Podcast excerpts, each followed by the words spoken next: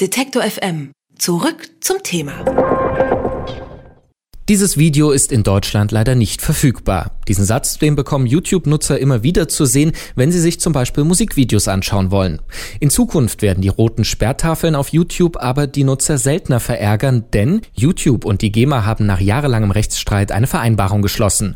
Was die beinhaltet und welche Auswirkungen sie für YouTube-Nutzer auf der einen und Musiker auf der anderen Seite hat, darüber sprechen wir mit Christian Solmecke. Er ist Anwalt für Medienrecht und kennt sich deshalb auch in Sachen Urheberrecht im Netz aus. Ich sage schönen guten Tag. Schönen guten Tag. Ja, worauf haben sich denn YouTube und die GEMA denn jetzt genau geeinigt? So ganz genau weiß man das nicht, denn der Text der Einigung ist geheim. Auch die Höhe der Vergütung ist geheim. Das Einzige, was man weiß, ist, dass es künftig Geld geben soll für die GEMA und zwar auch rückwirkend und das nicht länger gestritten werden soll vor den Gerichten, denn an den verschiedensten Fronten gab es ja Klageverfahren, die sind jetzt passé, denn es gibt eine Einigung.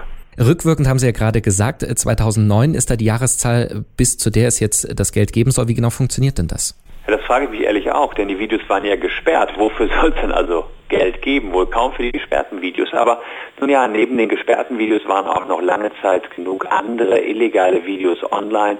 Und ich kann mir vorstellen, dass dann die Auswertung erfolgen soll, welches Video ist wie oft gespielt worden und dafür dann ein gewisser Betrag fließen soll. Das wird nicht der Betrag sein, der auch für die Zukunft fließt. Das wäre wahrscheinlich zu viel Geld gewesen.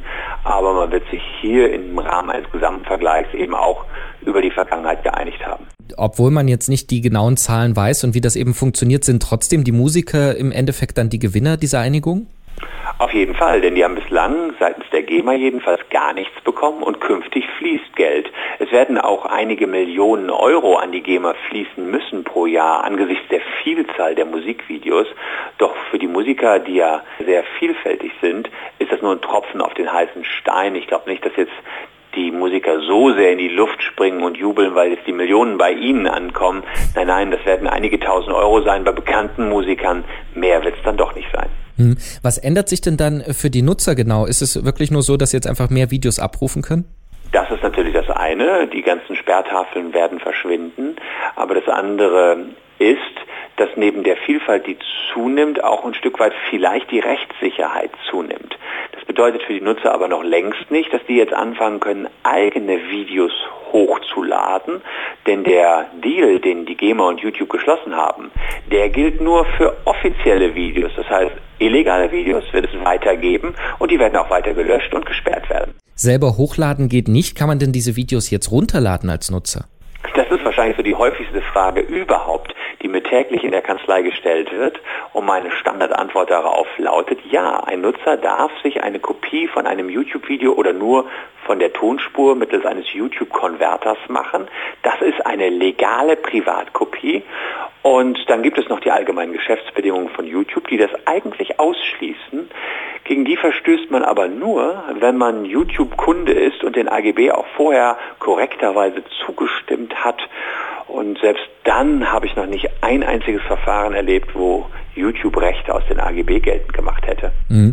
Runterladen geht also. Wie ist es denn mit Weiterverwenden? Das betrifft ja dann das Urheberrecht. Wenn man es etwa zum Beispiel unter eigene Videos legt, die Musik, die man äh, mit einem Musikvideo runtergeladen hat. Ja, auch hier darf der Deal zwischen GEMA und YouTube nicht missverstanden werden. Es ist jetzt nicht etwa so, dass ich mein nächstes Urlaubsvideo mit aktueller Chartmusik hinterlegen kann. Auch das ist von der Einigung nicht erfasst. Dafür gibt es spezielle Musik, die YouTube selbst bereitstellt. Ich selbst darf mein Video, mein privates Video nicht mit aktueller Musik verknüpfen. Das ist und bleibt eine Urheberrechtsverletzung. Jetzt haben Sie ja gesagt, Rechtssicherheit besteht, dabei ist die Vereinbarung ja aber auf freiwilliger Basis geschlossen. Heißt das, diese Rechtssicherheit kann auch wieder einreißen, wenn zum Beispiel einzelne Musiker dann doch sagen, sie wollen das nicht? Die einzelnen Musiker können sowieso für jeden Song sagen, ich möchte den Bot nicht finden. Da gelten nochmal ganz andere Rechte. Hier geht es lediglich um Musik, die mit Zustimmung aller mehr oder weniger online gestellt worden ist. Und da hat jetzt auch die GEMA noch zusätzlich ihr Okay gegeben. Tatsächlich, wenn der Deal neu verhandelt werden muss oder irgendeine Partei unzufrieden ist, kann auch das Rechtsproblem wieder aufblühen. Und dann wird die Frage irgendwann mal geklärt werden müssen, ist YouTube verantwortlich für die zahlreichen Urheberrechtsverletzungen seiner Nutzer. Denn das ist der Grund, warum es diese Sperrtafeln gab. Einige Gerichte haben gesagt, ja, YouTube, du bist ein sogenannter Störer, mitverantwortlich. Du musst zwar keine Entschädigung zahlen, kein Geld, aber die Videos löschen.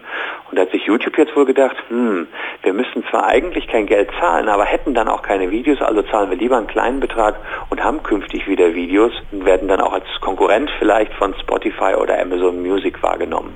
Also ein großer Streitpunkt bei YouTube ist geklärt. Ein paar andere, die liegen noch im Argen und werden uns beschäftigen. Aber zumindest mit der GEMA hat man sich geeinigt. Und für die Nutzer heißt das vor allem, bald gibt's mehr Musik auf YouTube und runterladen darf man sie auch.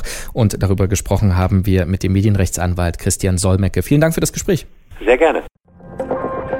Alle Beiträge, Reportagen und Interviews können Sie jederzeit nachhören im Netz auf detektor.fm.